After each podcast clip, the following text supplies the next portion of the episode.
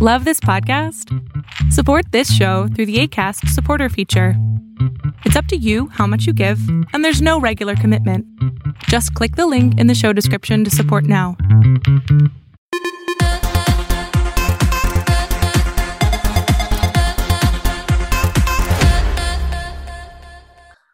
Hola, ¿qué tal? Bienvenidos a Filosorlando. El día de hoy tengo el lujo y el honor de, de estar con Juan Carlos Denis. Juan Carlos, ¿qué tal? ¿Cómo estás? Muchísimas gracias eh, por, esta invitación, gracias por la buena onda, por, por, haberme convocado para esta entrevista y bueno, a disposición. Estoy muy bien, con calor, pero muy bien. Eh, antes de comenzar a platicar contigo, eh, voy a presentarte para los que no te conozcan. Eh, eres profesor de filosofía por el Fray Castañeda de Santa Fe, en Argentina, postitulado en epistemología de la educación por el Instituto 12. Estás casado con Lucia hace 14 años, eres padre de Iscel y adoptaste a Payasito, al que le te pones el mote del perro filósofo. Eres músico profesional, community manager y productor musical. Eres profesor desde 2007 en todos los niveles escolares por más de 15 centros de estudio. Has divulgado la filosofía desde 2011. Eh, iniciaste con un programa de radio de, de nombre El idioma de la noche, que duró dos años en emisión. En 2013 escribiste dos obras de teatro de divulgación filosófica y bueno, tienes el muy famoso programa y bueno, canal de YouTube Filosofía en Minutos, que cuenta con más o menos más de 250 mil seguidores a lo largo de todas las redes sociales. Pues, este Juan, antes de comenzar, incluso antes de, hacer la primera pregunta de, de, Filocharlando, te comentaba antes de comenzar a grabar que algo muy particular que me gustó de vos es me mandaste toda tu información y me pusiste casado con Lucia hace 14 años, padre de Itzel, y que eres dueño de Payasito. Y eso en lo particular, bueno, te estaba diciendo es algo que me hizo un wow muy increíble y me comentabas algo al respecto, ¿no? Sobre, sobre esta Sí, parte. en realidad es porque en, en, la, en, Occidente, en Occidente, las personas son, se identifican eh, formalmente por el oficio, ¿no? El carnicero, el carpintero, eh, bueno, esto ya viene desde épocas bíblicas, ¿no? Jesús, el hijo del carpintero. Es decir, en, otras culturas también la gente se identifica por la ciudad en la que vivía, Juan de Panonia, Roberto de Talado. Pero en Occidente y en esta sociedad industrial uno se identifica por el trabajo. Ahí está el profesor, ahí está el carnicero, ahí está el panadero, el enfermero. Eh, me parece que, un ser humano es más que su trabajo y quizás lo más importante es el conjunto de vínculos que tenemos. Es por eso que yo soy antes que nada el padre de Itzel y el compañero de vida o esposo de, de, Luciana. Y bueno, también está metido el perro payasito porque lo hemos adoptado y le llamamos el perro filósofo, eh, porque en realidad es como que tratamos de hacer toda una construcción como que algo debe absorber de, tanta, de tanto que se habla de filosofía eh, a través de, de los videos y demás, pero eso es una broma sabemos muy bien que los perros no filosofan, lamentablemente. Juan Carlos, uh, ¿de dónde eres, Juan Carlos? Yo soy de, de una ciudad, eh, podríamos decir, marginal de la República Argentina, que se llama Santa Fe. Digo marginal porque la Argentina es un país es totalmente unitario.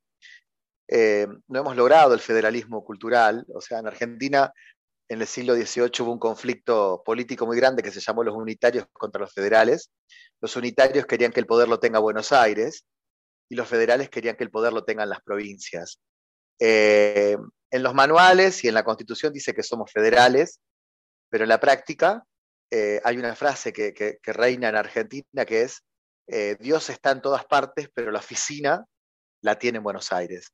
Entonces, eh, vivo en una ciudad eh, marginal, en el sentido de que después de Buenos Aires las ciudades más importantes son Rosario, ciudad de Messi, ¿no? Eh, Rosario, y Córdoba, que es la otra ciudad, el punto de referencia con más habitantes de, del país. Y yo vivo en Santa Fe Capital, que, comparte provincia con Rosario, pero es mucho más al norte. Una ciudad que tiene algunas cosas maravillosas. La primera es que es una ciudad llena de ríos, llena de ríos, o sea, de ríos por todos lados, uno, muy, una ciudad muy azotada por, la, por, la, por, las inundaciones. En 2003 eh, estuvimos 21 días sin luz por, por, una inundación tremenda que tuvimos. Ahí es donde yo defino mi vocación por la filosofía, en esa inundación. Eh, y además de eso, es una ciudad que ah, tiene una particularidad y es que se baila mucha cumbia, cumbia no mexicana, no, no colombiana, sino creada acá. Eh, hay un género musical que lo podés googlear en Wikipedia, que es la cumbia santafesina. Y, la otra característica que tiene esta ciudad es que al salir muchos, muchos pescados, eh, tenemos toda una cultura de, comer el pescado, ¿no? por, por, la cantidad de río que hay, eh, y también hay una cultura cervecera muy grande, porque estamos llenos de inmigrantes eh, alemanes e italianos, pero los alemanes trajeron la cultura cervecera. Entonces acá vino un señor llamado Otto Schneider, que, creó una cervecería, y bueno, la cerveza Schneider, ¿no? Y a partir de él, eh, creo que Schneider se ve en toda Latinoamérica a través de las publicidades de Fox, ¿no? Eh, y bueno, este señor, Otto Schneider, es el que acá a tres cuadras de mi casa crea una fórmula especial, y también tenemos una profunda cultura cervecera y, y demás, ¿no? Pero insisto, eh, para mí lo más importante de hacer filosofía desde la red fue no olvidarme nunca que soy ante todo un santafesino. Eh, yo pude, quizás uno de esos logros, viste, personales que te quedan adentro tuyo y que no tienen nada que ver con lo que la gente entiende que es el éxito, es saber que yo todo lo que logré en filosofía en minutos, lo logré sin poner un solo pie ni un solo día en Buenos Aires. Cuando la mayoría, el 99% de las personas que triunfan en la Argentina o que logran algo, lo logran yendo a Buenos Aires, ¿no? Eh, y quizás los divulgadores más conocidos del país de filosofía, de psicología, de, ciencia, eh, precisamente sean de Buenos Aires. Me gusta saber que soy de una ciudad marginal y que todo lo que logré lo logré desde mi celular, desde mi computadora, aquí quedándome en mi ciudad, ¿no? Wow. Y además de esta, bueno, se me ocurre una, una, una existencialista, una filosófica clara u oscura en la cerveza. ¿Cuál, cuál te gusta más? Bueno, la cerveza santafesina es rubia, es rubia, oh. no, es, no, es, no es negra, no es negra, es cerveza rubia es una fórmula alemana, pero bueno, lo que pasa es que hay tantos maestros cerveceros en Santa Fe. Cuando se hace el Festival de la Cerveza Artesanal, eh, empezás a recorrer los stands y llegás borracho ya cuando a la cuarta o quinto stand, pues vas probando, ¿viste? Pero cuando se hace el festival, la verdad que hay tanta variedad que, ya hay negra con caramelo, verde, rojo, de todos los colores tenés, ¿no? Eh, y bueno, eh, es, vos sabés que yo no soy, no soy tremendamente cervecero, pero sí me gusta la cultura. Entonces, por ahí por cultura digo, bueno, voy a probar un poquito de esto, un poquito de otra, pero igual no deja de, impactarte, ¿no? Igual, a mí, parece, a mí parece que lo más fuerte que tiene la ciudad es, el hecho de decir acá vinieron inmigrantes y crearon esto y, nosotros, los nativos, o sea, los que no somos inmigrantes, los, criollos, eh, seguimos con esa tradición, ¿no? ¿Y cuándo es el festival? Digo, para, creo que les va a interesar a más de uno que escuche. No, ahora con el tema, no, ahora con el tema, con el tema de la pandemia está todo muy, muy, muy cambiado. Eh, está, es como que todo se tiene que reorganizar. Pero por lo general se hace eh, a fin de año, se, se, hace sobre todo cuando empieza la primavera, o sea, septiembre y octubre, se hace primeramente la feria de las colectividades, o sea, en Santa Fe está lleno de colectividades por la inmigración del siglo XIX, ¿no? Acá hubo una inmigración europea increíble en el siglo XIX por el modelo exportador del gobierno. Habría que profundizar un poquito en lo que fue en 1880 en Argentina, ¿no?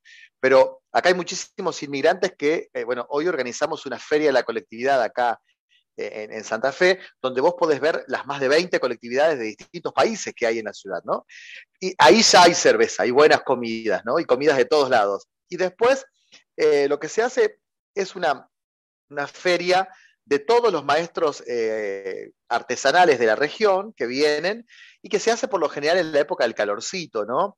Yo creo que la última que fuimos nosotros, que, realmente tuve que pedir taxi al regreso, fue, hacía un calor tremendo, fue eh, en, en, diciembre de 2019, o sea, antes de que empiece la pandemia, que me acuerdo que la comunidad alemana hizo un festejo eh, ahora me estoy acordando, un festejo que consistía en un barril de cerveza caliente, pincharlo y abrirlo y mojarnos a todos con cerveza.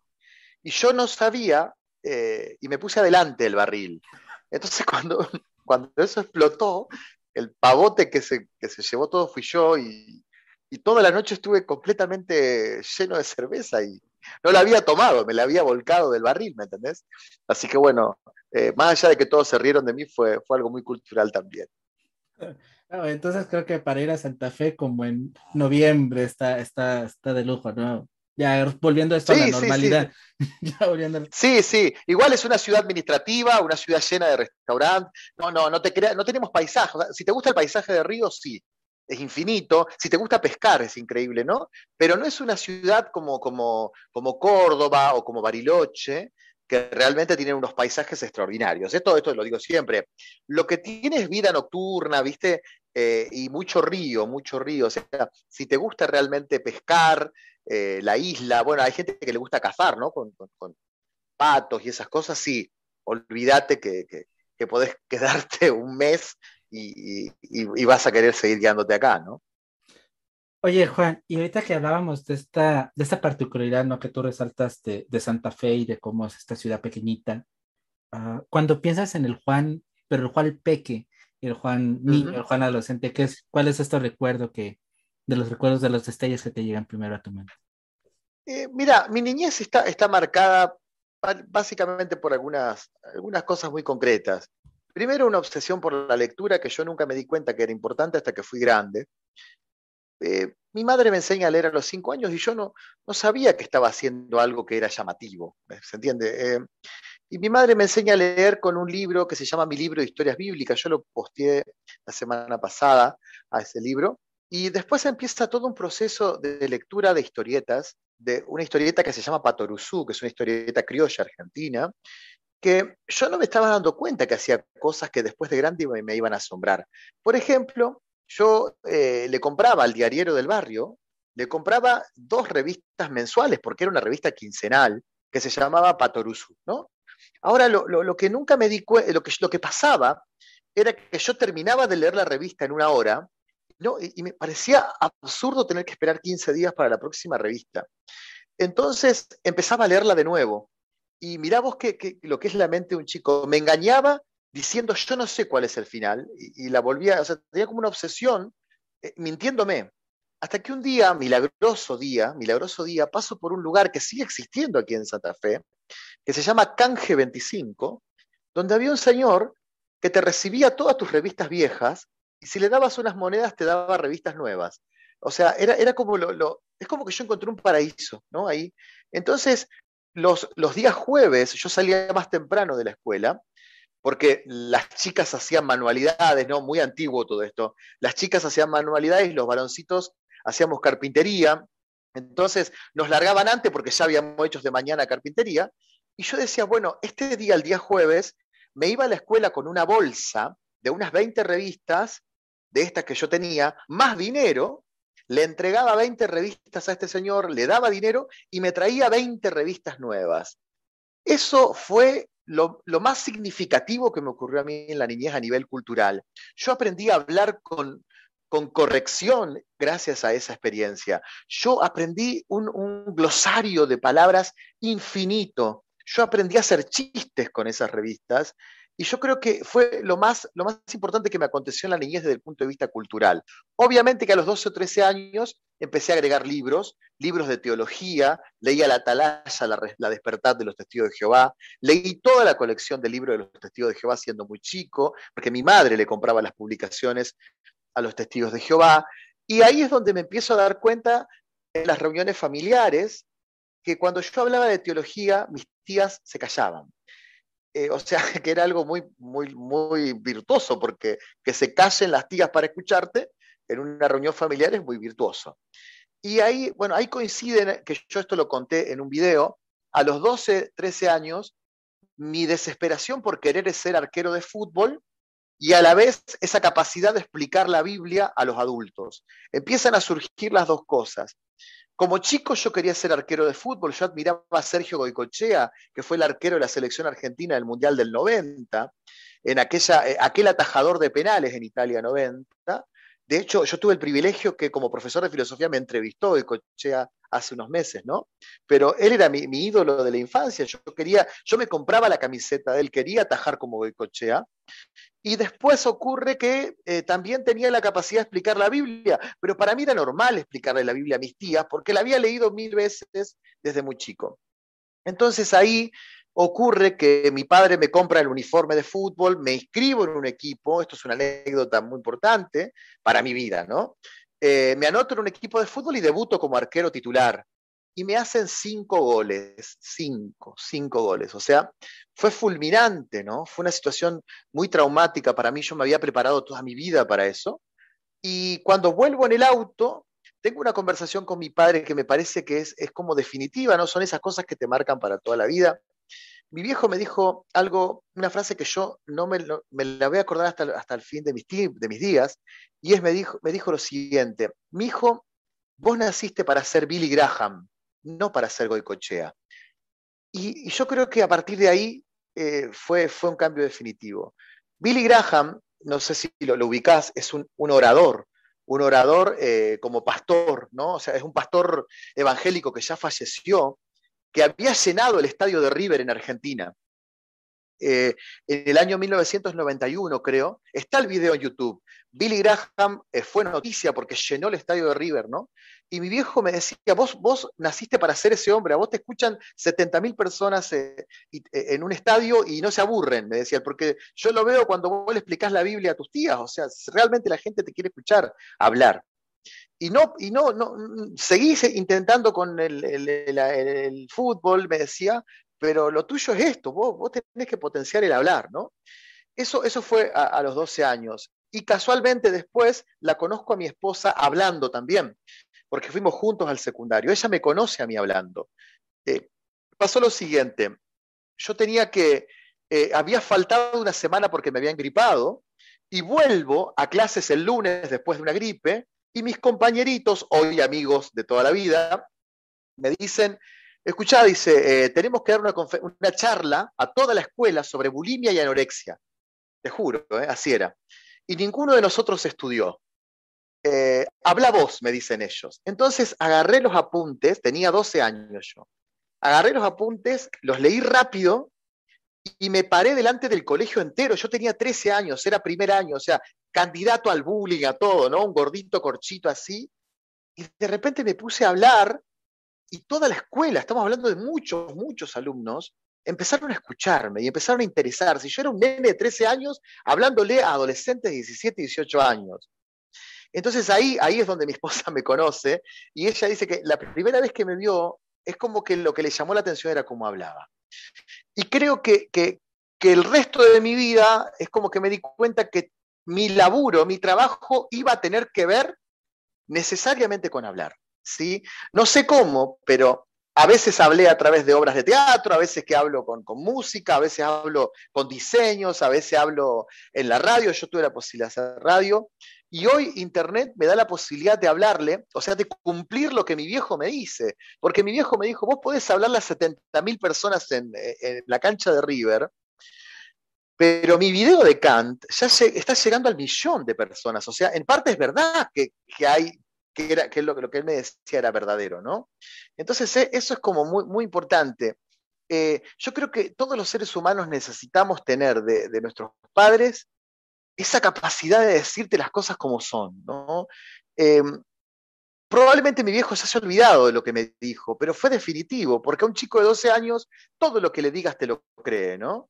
Entonces, esa frase de mi padre diciéndome, vos naciste para ser Billy Graham, y no para ser Goicochea, para mí fue, fue como definitivo, porque me, abrió los ojos y me dijo, es por acá, este es el camino que tenés que elegir. Wow, wow, qué, pues qué catártico eso esa goleada, ¿no? sí, sí, sí. Y, qué afortunado también que, tu papá ah, haya, pues incluso aunque te apoyaba, ¿no? Y muchos a lo mejor podían tener este conflicto de, yo te estoy apoyando para el fútbol, no te vayas por otro lado, al contrario, es, es ver, ¿no? Siempre por, por el hijo y la importancia, ¿no? Que dices tú de, de cómo como padres no, no frenar y, y ver el potencial de los hijos. Sí, hay gente que no tiene ese privilegio que yo tuve de que le den el consejo justo en el momento justo, y son las personas que se dedican toda su vida a trabajar de lo que no le gusta, porque porque nunca nadie les dijo lo que realmente tenían que hacer o lo que sabían hacer, ¿no? Por eso es importante recordar esa, esa frase de Juan Pablo II, que, mira, yo no soy, no soy creyente católico, pero, pero creo que es muy buena, y es que los padres son aquellos que le devuelven al niño la libertad que Dios les concedió provisionalmente, ¿no? O sea, yo creo que eso es ser un gran padre. Vos te das cuenta que cuando sos buen padre, cuando sabes cómo ir devolviéndole libertad al, chico, ¿no? Eh, cuando de repente tu hijo te dice, mira, yo no quiero seguir con la carnicería que vos fundaste, yo quiero ser locutor de radio. Y ahí es donde está el padre para decirle, está bien, mi hijo, si vos te gusta hablar por radio, es lo tuyo. Eh, o cuando el hijo te dice, mira, papi, yo quiero probar suerte con el básquet, soy un gran basquetbolista, juego al baloncesto, como dicen ustedes, eh, y no, no quiero, eh, qué sé yo, dedicarme a manejar tu empresa.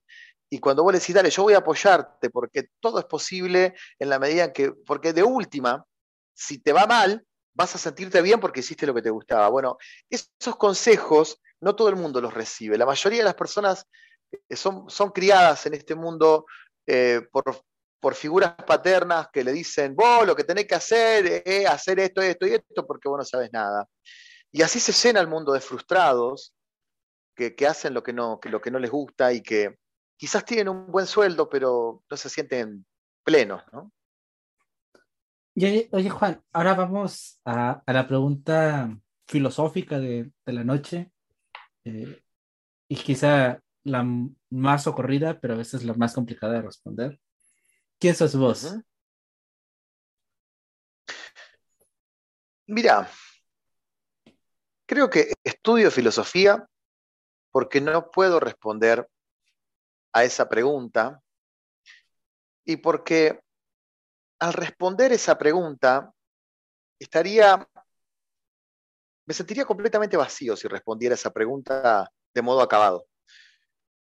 Porque yo, no sé si, eh, o sea, si vos me preguntás quién soy, quién soy, te respondería desde el existencialismo más extremo. O sea, te diría, soy una colección de, de huesos y carne y de historia que termina, que, cuyo destino final será el mismo que Napoleón Bonaparte y, el más insignificante de los seres humanos eh, que haya vivido en la época de Napoleón Bonaparte. O sea, mi destino, hay una frase de Borges que me parece muy fuerte, que está en el prólogo de su primer libro, dice, nuestras nadas poco difieren.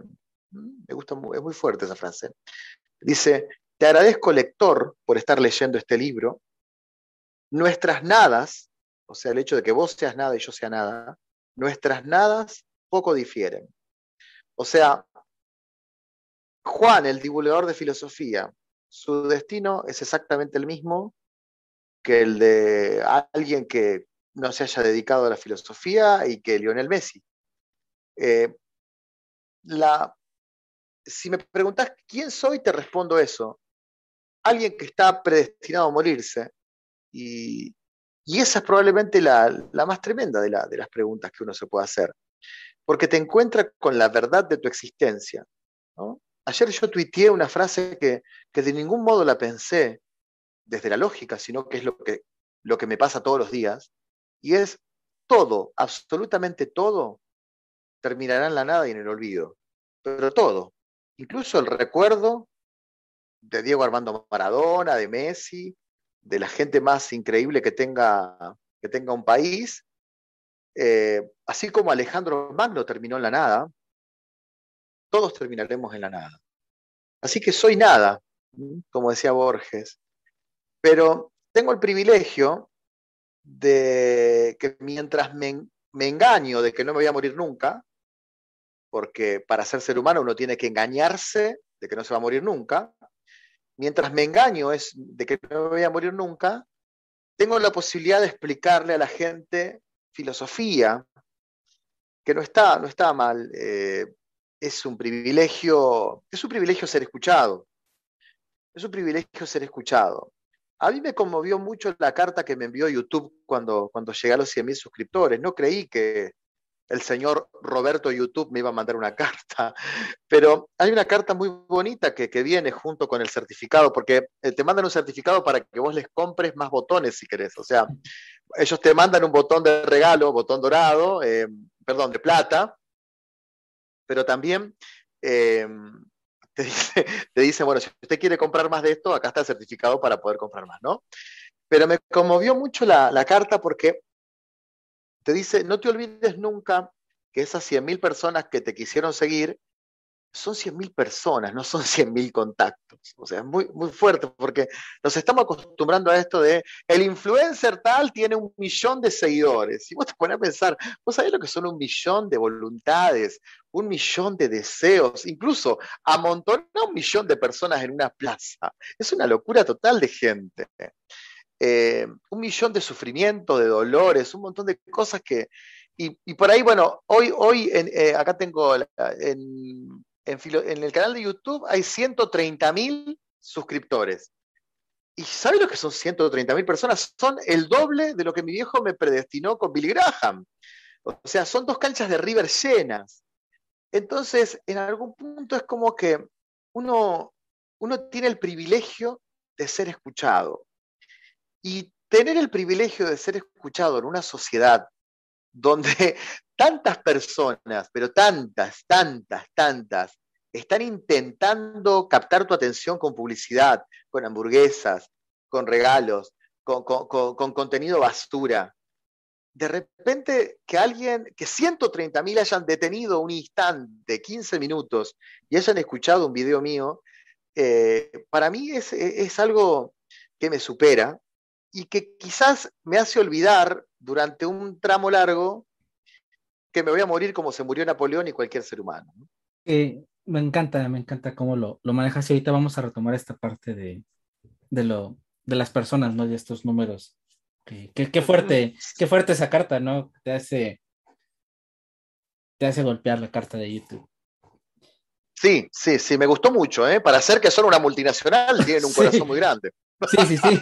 Sí, es, o, es, o, es son las palabras bonitas para convencerte para más botones. Pero... bueno, bueno, pero también podrían, también podrían no haberme mandado nada, o sea, también podrían haber mandado el botón de oro y si, si quiere comprar más, acá estamos, pero...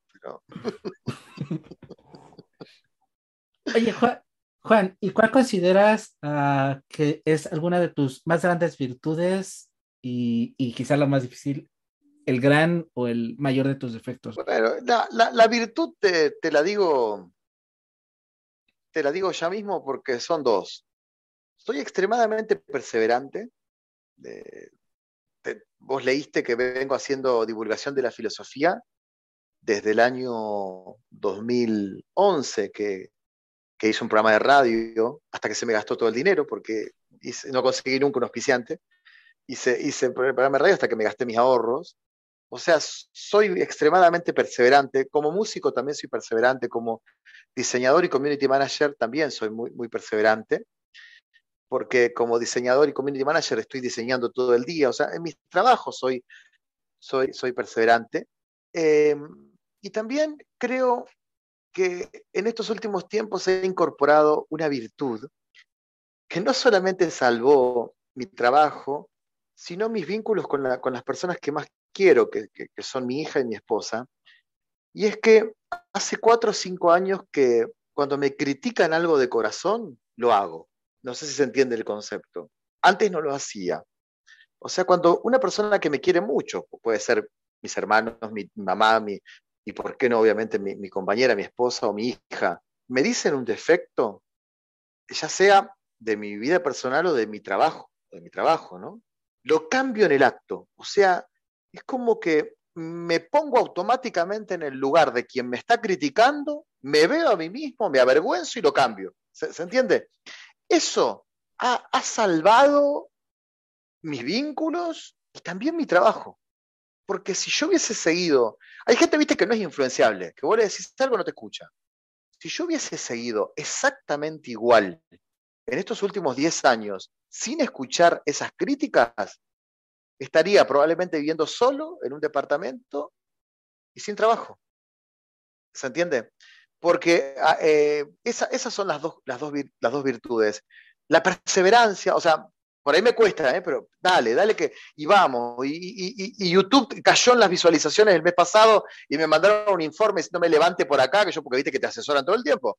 Listo, vamos, dale, vamos a lograrlo, vamos a hacer así. Fíjate que estoy transmitiendo todos los días ahora. O sea, hay una perseverancia, hay un espíritu de perseverancia. Eh, eso por un lado.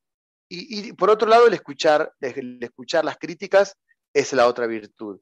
Y, mi principal defecto es sin lugar a dudas la soberbia. Soy una persona extremadamente soberbia. Extremadamente soberbia. Eh, bueno, un poco pedante también, pero la pedantería tiene solución. La, soberbia no tiene solución. Em, aún así, eh, también tengo, tengo que decir que la, la, soberbia es probablemente el peor de los defectos o el peor de los pecados capitales, porque no te garantiza ningún tipo de placer. No sé si se entiende eh, a lo que quiero ir. El que se dedica a la lujuria tiene un placer. El que se dedica a la gula, es como una buena hamburguesa, tiene un placer. En cambio, el que se dedica a ser soberbio, como es mi caso, solo encuentra el vacío de ser soberbio. Entonces, es, es un defecto tremendamente horrible porque es un defecto de soledad. Eh, se, entiende, es un defecto de soledad. Y, te, digo, te, digo, la verdad, he tratado muchas veces de dejar de ser soberbio, pero me doy cuenta que no lo puedo lograr porque ya es constitutivo de mi personalidad. Entonces, lo que hago, sin haberlo charlado esto con un terapeuta, pero sí con mis seres queridos, lo que hago es disimular mi soberbia.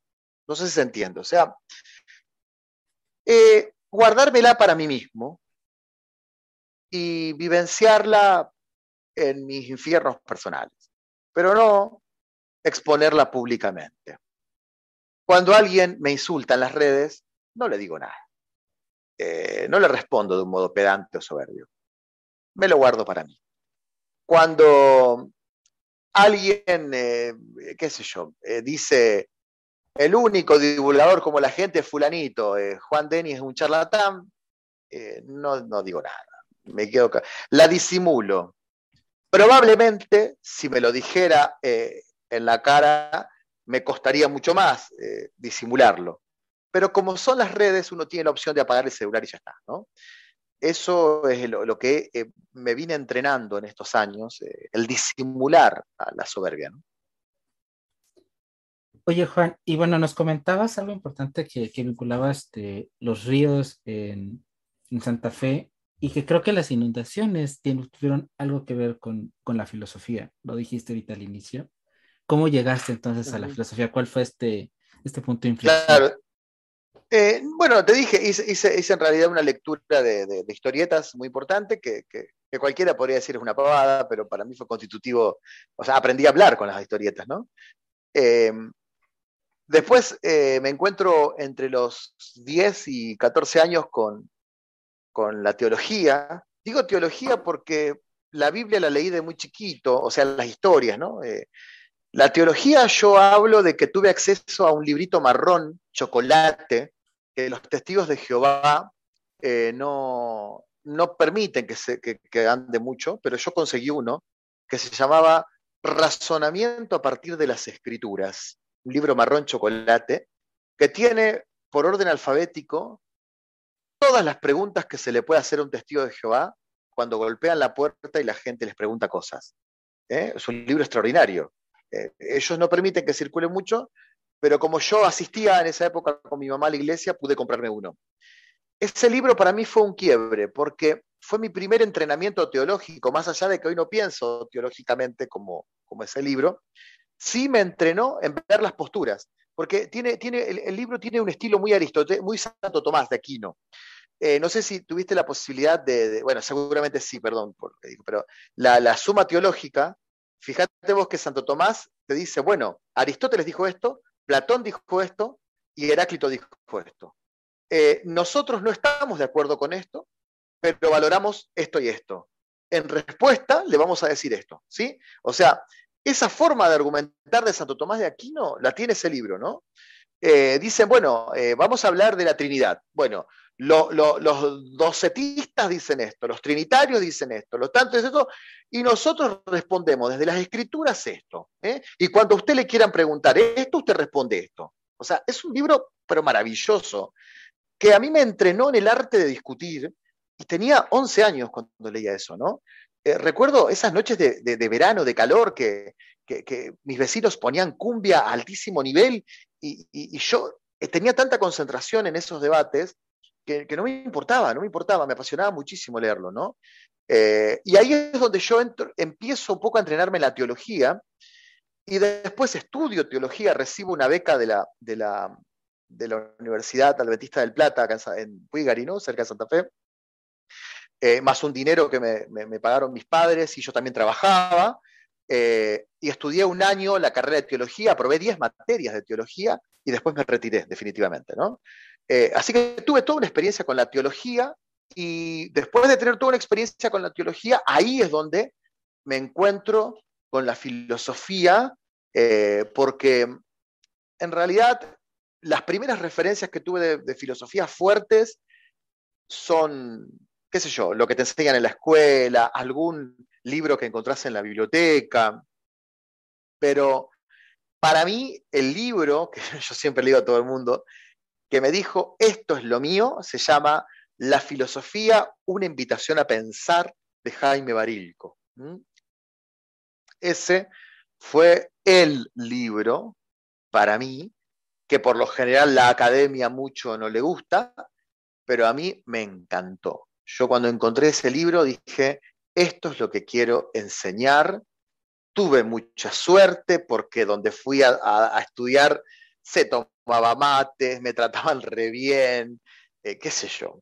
Todo salía muy, muy bien. Eh, encontré un grupo de, yo era muy adolescente y por ahí no estudiaba a término y me ayudaban mis compañeras, mis compañeros, eh, qué sé yo, tuve mucha suerte. Y bueno, y después me recibo en 2007 de profesor de filosofía y desde ese momento hasta hoy trabajé de modo ininterrumpido. Bueno, para quienes no conozcan el libro y para y como experiencia, ¿qué es lo que te marcó de ese libro? ¿Qué es lo que te hizo enamorarte?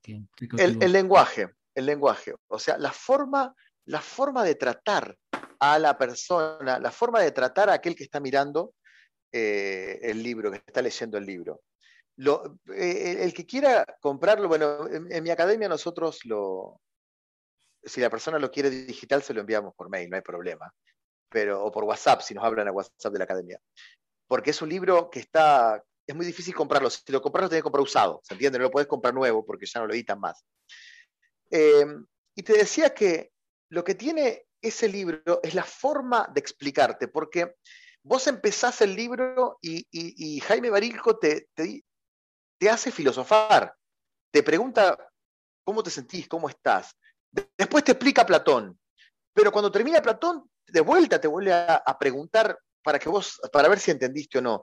Es un libro como interactivo, ¿no? Tiene, tiene esa cosa.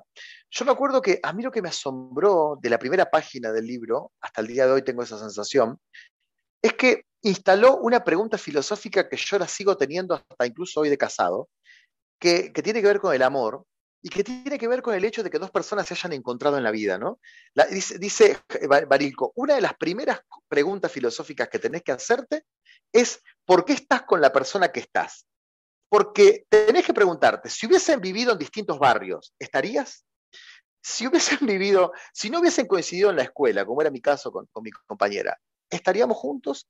O sea, es tanta la colección de casualidades que te lleva a estar con alguien, que esa tiene que ser tu primera pregunta filosófica, ¿no? Dice Barilco.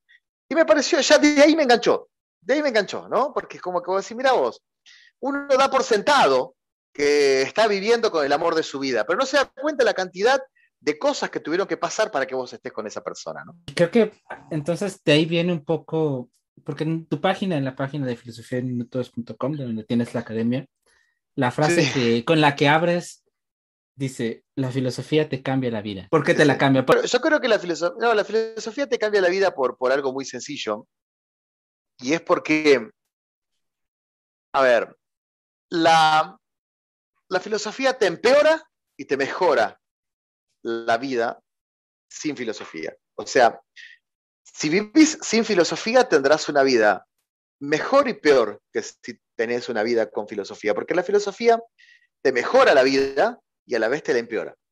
Es decir, abre los horizontes hacia tantos lugares que tu vida se vuelve más amplia, más amplia. Entonces te cambia la vida porque vos tenías una vida sin salir de la caverna. Eh, vivías encerrado en tus conceptos, en tus prejuicios, en lo que los griegos llamaban doxa, en tus opiniones, pero la filosofía te va cargando de una sabiduría milenaria y de, o sea, vos cuando lees 20 filósofos, estás leyendo a las, los cerebros más impactantes de la historia de la humanidad. Y están al alcance de tu mano.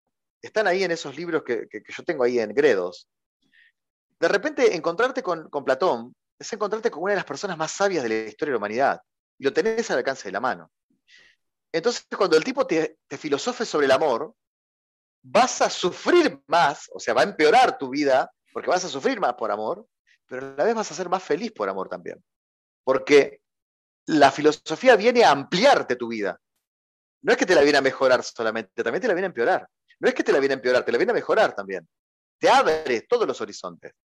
Cuando vos te pones muy loco porque la gente habla mal de vos, la filosofía a través de Sócrates te explica por qué no tenés que ponerte tan loco.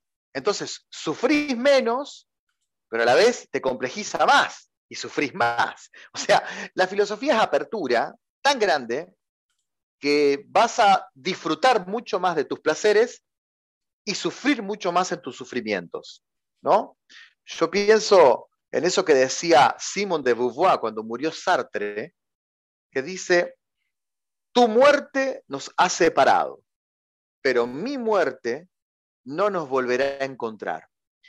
Eso es la filosofía haciéndonos sufrir más de lo que sufriría mi vecino de enfrente, que probablemente crea que a, su, a sus seres queridos que han muerto los encontrará en el cielo. ¿Cómo, ¿Cómo, nace este filosofía en minutos? Bueno, la, la, filosofía, la filosofía en minutos, que es esta academia digital, no fue pensada como una academia digital, eh, sino que nació directamente por un impulso adolescente mío de querer dejar de dar clases. O sea, eh, en realidad yo lo que quería era dejar la docencia, eh, porque no, un poco porque no tenía más ganas, y otro poco porque ya me sentía un poco viejo para andar renegando, como decimos en Argentina, qué sé yo, con 30 adolescentes hablando que no te quieren escuchar. está bien, es su libertad, pero llegó un momento en el cual mi propia soberbia me llevaba a decir, yo no estudié tanto como tantos años para estar eh, diciéndole a un chico que se siente en el banco, que se siente en la silla y que me escucha. Entonces eh, empecé un sistema que consistía en hacerle videos a los chicos para que ellos los vean y bueno, aliviar un poco el trabajo de clase. Eso es el, objetivo, ¿no? Una clase conflictiva donde ya en dos, en dos años, o sea, en dos horas de clase no me escuchaban. Entonces, como no me escuchaban, digo, bueno, miren el video, yo les explico poco, leamos en clase, busquémosle la vuelta como para poder sobrevivir. Lo que nunca me di cuenta es que al subir los videos a YouTube, yo era muy, muy tonto en esto, al subir los videos a, mi canal de YouTube, que yo, se llamaba Juan Denis, eh, lo podía ver gente de otros países también.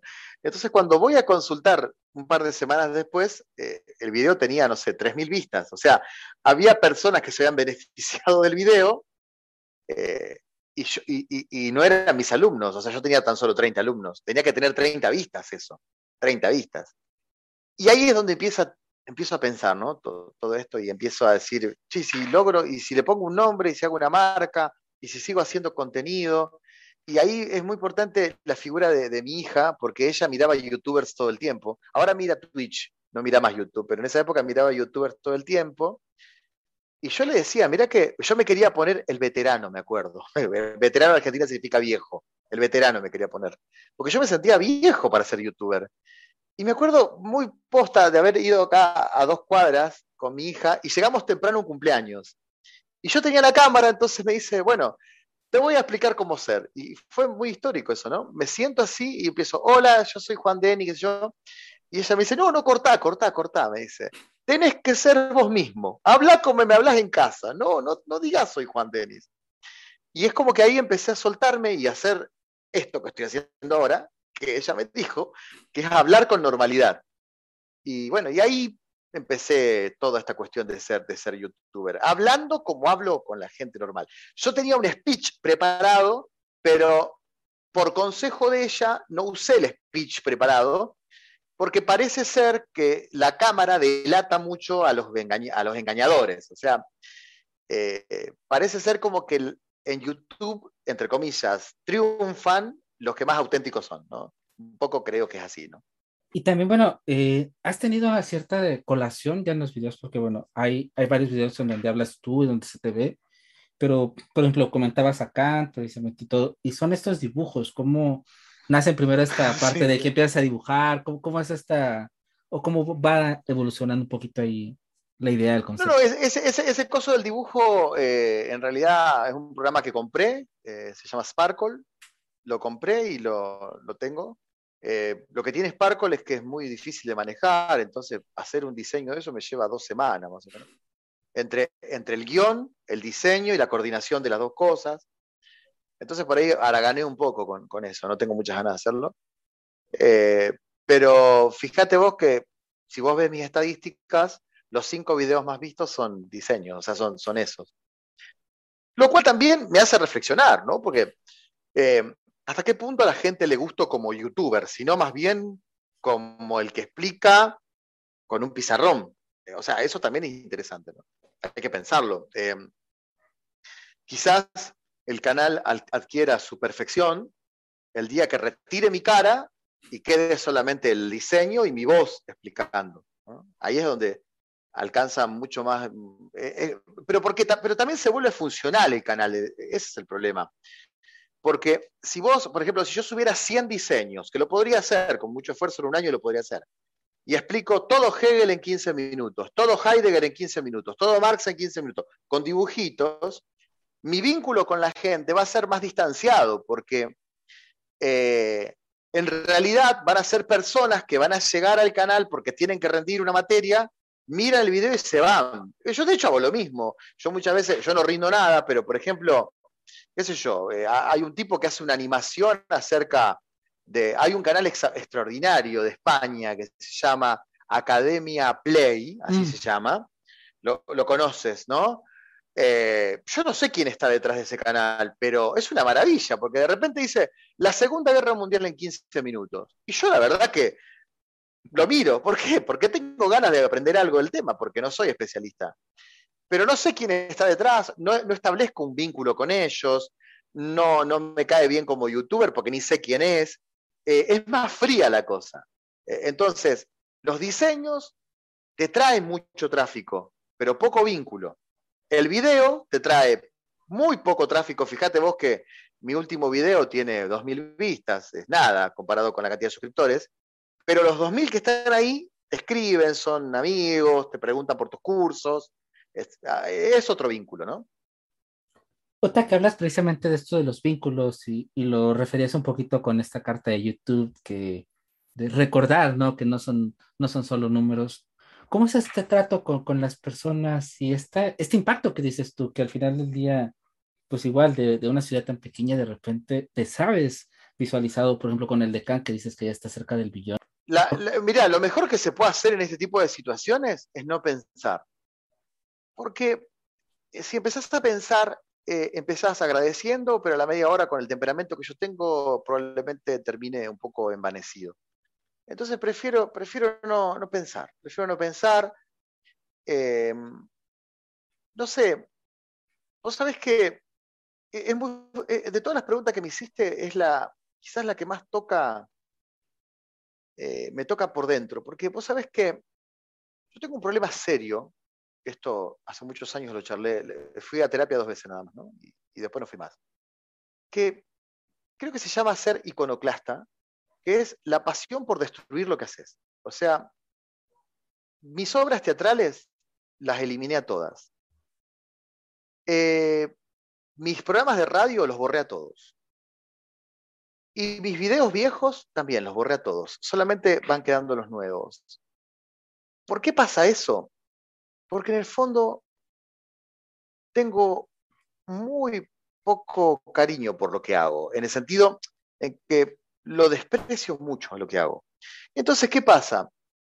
De repente, un millón de reproducciones en Kant. ¿Y sabes lo que, lo que pienso para mis adentros? Pero no es para tanto, ¿por qué un millón? O sea, e, es como que eso me acompaña. Entonces se hace muy difícil em, construir, eh, porque por día en Instagram me llegan un montón de mensajes recontra sentimentales de gente que me dice, Juan, empecé a estudiar la carrera por vos. Juan, desde que vi tu video cambié esto. Y yo por dentro digo, pero no es para tanto.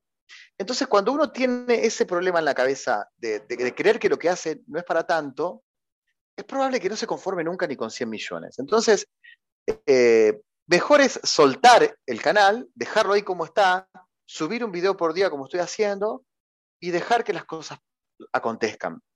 Porque si no, amigo, eh, debería probablemente tener un espíritu de mayor agradecimiento con, lo, que, está ocurriendo.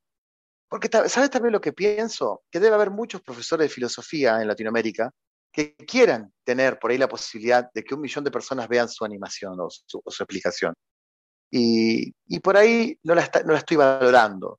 Entonces, eh, lo mejor que uno puede hacer es dejar que las cosas sucedan y no no entrar en esa soberbia de decir, bueno, no es para tanto, ¿no? Porque eso, eso es muy tóxico, es muy tóxico. Pero reconozco que es lo primero que se me viene a la mente. O sea, ah, tampoco es para tanto, o sea, un millón de personas, en el sentido de decir, eh, es, tanta la soberbia que uno termina pensando, un millón de personas se equivocaron en entrar a este video, porque no puede ser que, le den tanta importancia a un video como ese. Pero eso está mal, está mal, porque un millón de personas no pueden eh, ser condenadas a decir se equivocaron. Evidentemente algo bueno tiene que tener contenido.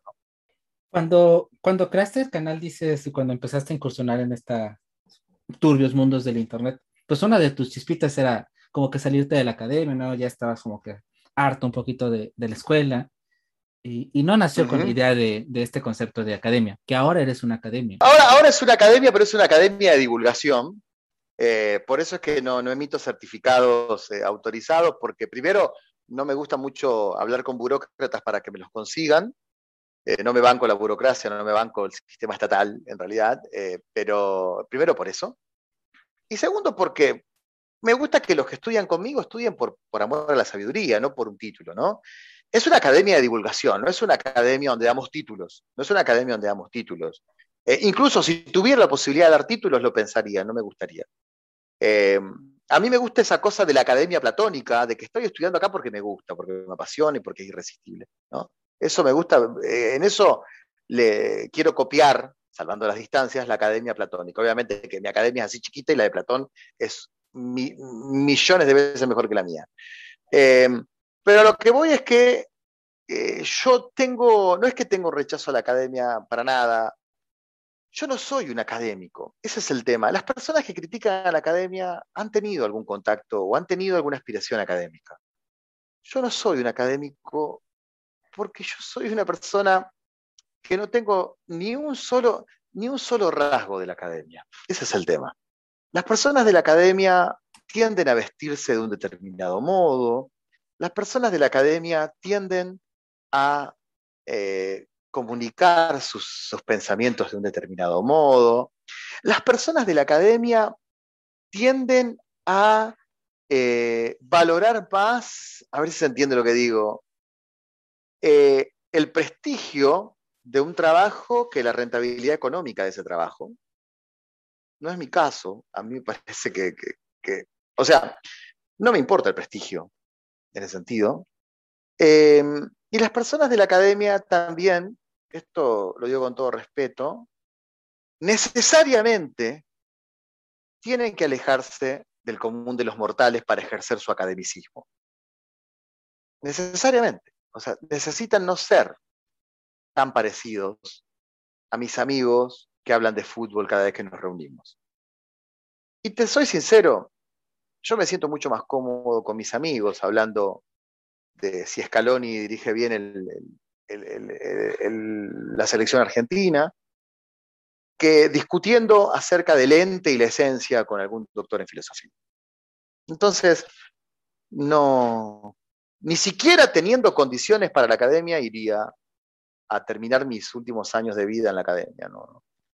Eh, una vez estábamos charlando esto con mi colega Adrián Stanriver en vivo, y él dijo una palabra que me gustó mucho. Para mí la academia está deserotizada, o sea, no me atrae, no me excita, no me llama la atención. ¿no? Eh, por ejemplo, ser profesor titular de la materia filosofía griega en la Universidad Nacional del Litoral. No, no me llama la atención. Ahora, si me decís, llegarle a un millón de personas en YouTube, sí, me, me erotiza, me erotiza. No creo que sea muy virtuoso, pero me erotiza, me gusta, me dan ganas de ir para adelante con eso, ¿no? Ahí es como que siento una, una pasión que no, que no siento en la, en la, academia. Pero también es verdad que cuando yo preparo mis cursos para, para los cursos de pago, que ahora en, en enero voy a lanzar el curso eh, de Tales a todos los artículos que leo para mis cursos y todos los artículos que le doy para que ellos lean y todos los textos son los de la academia y los aprobados por la academia. O sea, son estudios con referato de la academia y son textos que la academia considera que están bien traducidos. O sea, en ese sentido, abrevo, abrevo en la sabiduría académica como una forma de divulgar también. En estos cursos de divulgación, bueno, para que nos hables un poquito sobre ellos, bueno, tienes varios, ¿no? Tienes los griegos, la moral y los filósofos, Heidegger. Hay uno quizá eh, no sé, que nos puedas platicar sobre el de introducción a la filosofía, como de qué va, como para que igual quien nos vea y, le pueda interesar, se pueda enganchar. Eh, eh, bueno, en realidad son, eh, digamos, los cursos grabados de la academia, son cursos que, que realmente yo, o sea, en su momento los di y ahora están ahí grabados y es un contenido que creo que le puede servir a mucha gente y es muy valioso para mucha gente. Entonces, lo que hago es armar packs eh, de muy bajo precio para venderlos. Eh, la gente los compra masivamente. Eh, de repente, podés armar un pack de tres cursos por 10 dólares. Hay días que tenemos Black Friday, son, son cinco cursos por 10 dólares. Son cursos viejos que ya di, pero que está todo el contenido, todas mis explicaciones, todos mis audios, eh, por ejemplo, qué sé un curso de los estoicos, por ejemplo, que tiene eh, seis, o siete videos, tiene seis interacciones en vivo, tiene un montón de audios. Eh, eso se une en un pack y lo vendo a bajo precio. Eso aconteció el año pasado, pero ahora está grabado y está a disposición por usuario y contraseña.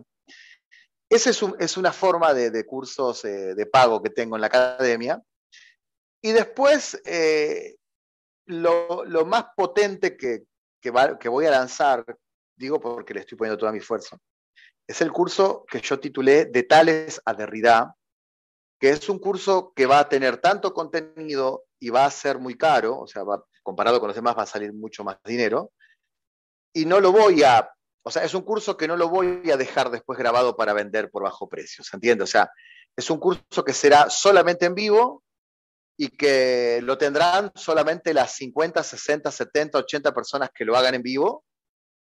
Y quizás dentro de dos años lo vuelva a dar de nuevo en vivo, pero no quedará eh, para otras personas. ¿Se entiende? O sea, solamente quedará para esas 70 u 80. Porque eso es como lo más pretencioso que tiene la academia, porque me propuse en, en 2022 un desafío que puede parecer imposible, pero que siempre fue mi sueño, y es explicar toda la historia de la filosofía. Son 10 clases donde trataré de explicar de Tales a Derrida, o sea, del primer filósofo al último, toda la historia de la filosofía. Y si ese curso eh, termina, termina en abril, cuando ese curso termine, eh, quedará para esas 50, 60, 70 personas que lo compraron y lo volveré a dar dentro de dos años quizás para otras 60 o 70 personas pero eh, es, tan pretencioso que no va a entrar en ese pack de cursos que, habitualmente ofrezco a los que estén interesados. Hay, hay dos cosas que te quisiera preguntar ya para, para ir cerrando. Eh, tienes uno de tus posts en donde hablas, bueno, que cómo aprender filosofía. Eh, sí. Hay, hay gente que se acerca o que aprende por la divulgación, ¿no? Creo que llega precisamente a, a canales como el tuyo. eh, por la enseñanza formal, ya sea normalmente, bueno, entendemos ahora sí, a los que estudian propiamente la carrera, los que toman cursos y quizá los que lo hacen individual. Y en este, en este, en este amplio espectro siempre hay estos riesgos de desprestigiar a unos a otros por que quizá uno se acercó de una manera y quizá otros se acercaron de una manera más correcta o más... Sí, eso es verdad. ¿Cómo, ¿Cómo hacerle a lo mejor ver a estas personas que se acercan de la manera incorrecta, de la manera que no es aceptada? Decirles, bueno, es que es válido también tu filosofía, es válido también cómo te acercas y también puedes decirte que sabes filosofía, porque creo que, bueno, tu contenido va para, para ese tipo de personas más que nada. Bueno, yo, yo creo que ahí, ahí lo, que, lo que tenemos que hacer es diferenciar eh, los motivos por los cuales alguien se quiere acercar a la filosofía. Si vos te querés acercar a la filosofía de un modo académico, técnico, especialista, tenés que ir a una universidad. Ni siquiera te acerques a mi academia. O sea, en la universidad tendrás los grandes doctores en filosofía y ellos te llevarán por el camino riguroso de la, de la, de la academia para que no digas ni una cosa fuera de lugar, no te equivoques ni una palabrita, y te recibirás de licenciado, de profesor y eventualmente de magíster o de doctor. O sea, ese camino es un camino maravilloso y aportarás a las futuras generaciones un montón de investigaciones específicas sobre Heidegger, Derrida, eh, Platón, Aristóteles, etc. Ese es el camino por excelencia. El problema es que no es el único camino. Y por lo general eh, está instalada la idea de que ese es el único camino. No, una persona de 35 años que trabaja en una estación de servicio o en una gasolinera, como le dicen en otros países, y que no pudo estudiar y que tiene ganas de estudiar filosofía, no lo puedes condenar a que vaya a escuchar un doctor en filosofía a las 9 de la noche en la universidad, después de que estuvo eh, cargando gasolina ocho horas trabajando. O sea, no lo puedes condenar a ese único destino, porque él no quiere tampoco, pero quiere filosofar. Entonces ahí es donde aparece el rol del divulgador. Ahí es donde aparecen las personas que te van a explicar filosofía de un modo más sencillo y que te van a acompañar con una lectura, con un video, cuando vos volvés cansado de ese trabajo y decís, no quiero que mi vida sea solamente trabajar y nada más, quiero también pensar. A esa gente no la podés condenar a que vaya a escuchar un doctor por capricho de los doctores en filosofía. A esa gente le tenés que dar divulgación. El maestro Gabriel Rolón, que es un divulgador de psicología de aquí a Argentina, dijo una frase que a mí me encanta. Dijo, el buen divulgador tiene que saber explicar el mismo concepto de cuatro modos distintos, porque nadie tiene que quedar fuera de la explicación, ni los que saben mucho, ni los que saben poco. El divulgador tiene que saber explicar un mismo concepto para la academia, para aquellos que están preparándose en filosofía, para aquellos que saben de todo y están queriendo aprender un poquito de filosofía, y para aquellos que no saben nada, pero quieren ver qué onda. Ese cuatro, son cuatro tipos de personas. Y el buen divulgador sabe explicarle a la ultra academia, a los que están estudiando filosofía y están medio especializados, a los que no están especializados pero saben de historia o de sociología, y a los que no saben nada.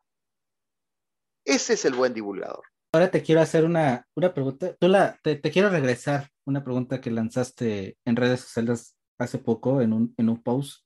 Y tú pusiste a tres clásicos, Aristóteles, Platel y Diógenes. Si alguno de ellos, eh, ¿quién de ellos pudiera tener Facebook y por qué? Me gustaría que... Ahora, ¿cuál sería esa respuesta para de vos? Mira, eh, eh, esas preguntas anacrónicas son para, molestar un poco, ¿no? Para que la gente discuta y qué sé yo, se siente interpelada. Eh, a mí me parece, me parece, esto, esto que voy a decir va en contra de, de, lo que por ahí se espera siempre, ¿no? Pero a mí me parece que ninguno de los filósofos griegos tenían intención divulgativa. Excepto quizás Aristóteles, el único. Pero Aristóteles en realidad lo hace no de modo divulgativo, sino porque era un gran profesor.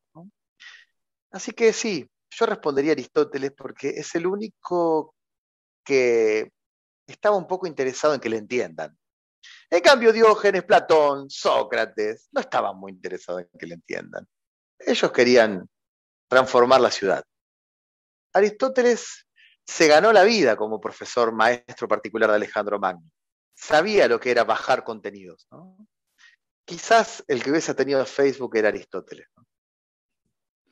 Y bueno, finalmente, Juan, eh, si nos puedes comentar, bueno, tus redes sociales, la academia, precisamente dónde está la página para que lleguen a ella. Es muy sencillo, es muy sencillo. Lo que tienen que hacer es en Google poner filosofía en minutos y ya está. Aparece Twitter, Instagram, Facebook, YouTube y la página web.